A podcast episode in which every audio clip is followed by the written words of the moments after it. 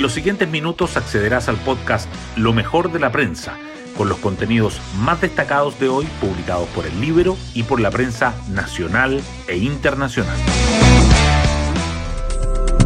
Buenos días, soy Magdalena Olea y hoy martes 11 de octubre les contamos que tras el fin de semana largo, hoy la agenda noticiosa estará marcada por el tema de las relaciones internacionales.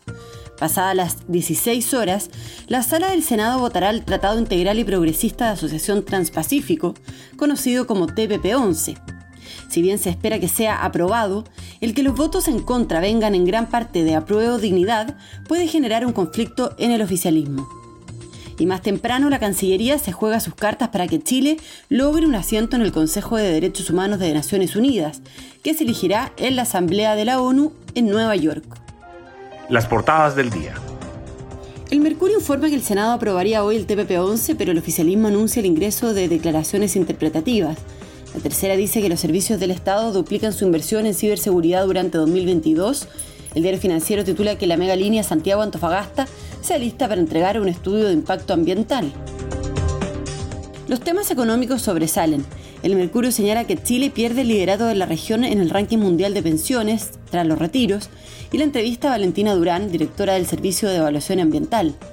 La tercera destaca que la confianza de los consumidores cae en septiembre a su menor nivel desde octubre de 2021 y las claves del aporte de los tres estadounidenses que ganaron el Nobel de Economía. El diario financiero resalta que los candidatos a la presidencia de la Cámara Chilena de la Construcción definen los ejes clave de sus candidaturas.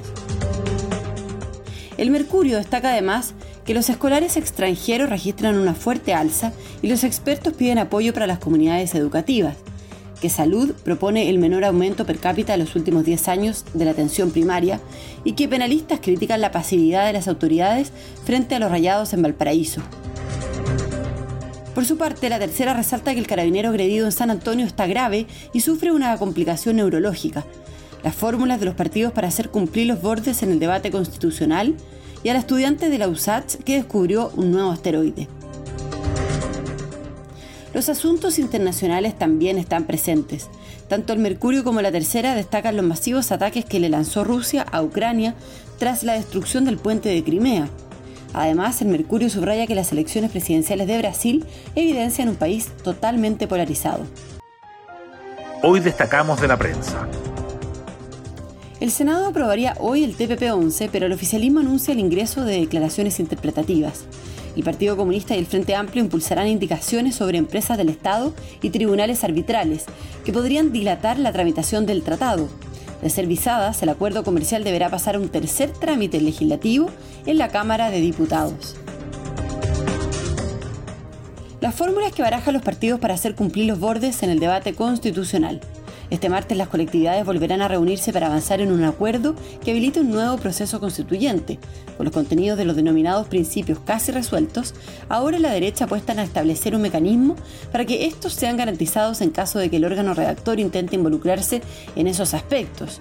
La Corte Suprema, el Tribunal Constitucional, el Senado o el Congreso Pleno son algunas de las alternativas que están sobre la mesa para que asuman ese rol.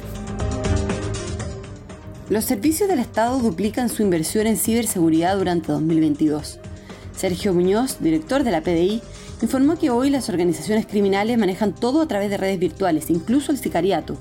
En medio del mes de la ciberseguridad y producto de las vulnerabilidades detectadas en instituciones públicas, Muñoz insiste en que es necesario incorporar en el inconsciente colectivo la idea de que los delincuentes están presentes en las redes digitales. Los escolares extranjeros registran una fuerte alza, superan los 240.000 y los expertos piden apoyo para las comunidades educativas. Según cifras del Mineduc, entre 2020 y este año hubo un incremento de más de 60.000 alumnos. Académicos recomiendan que haya ayuda focalizada que incorpore el aprendizaje del español, entre otros respaldos. Otras noticias. Chile enfrenta hoy la votación para ingresar al Consejo de Derechos Humanos de la ONU. A las 11 horas de Santiago se inicia la sesión de la Asamblea General de Naciones Unidas. La Cancillería chilena presentó su candidatura en junio de 2019, año en el que Venezuela y Costa Rica levantaron sus opciones. Hay solo dos cupos para países de la región. Claudio Rego, gobernador de la región metropolitana, renunció a la democracia cristiana luego de 33 años de militancia. El ex intendente achacó su decisión a las divisiones internas del partido. De las diferencias ideológicas legítimas pasamos a grupos rivales irreconciliables, apuntó en su declaración. Y nos vamos con el postre del día. Pamela Salman brilla en tiro y el Team Chile alcanza los 23 oros. La tiradora nacional logró un bicampeonato en la categoría trap.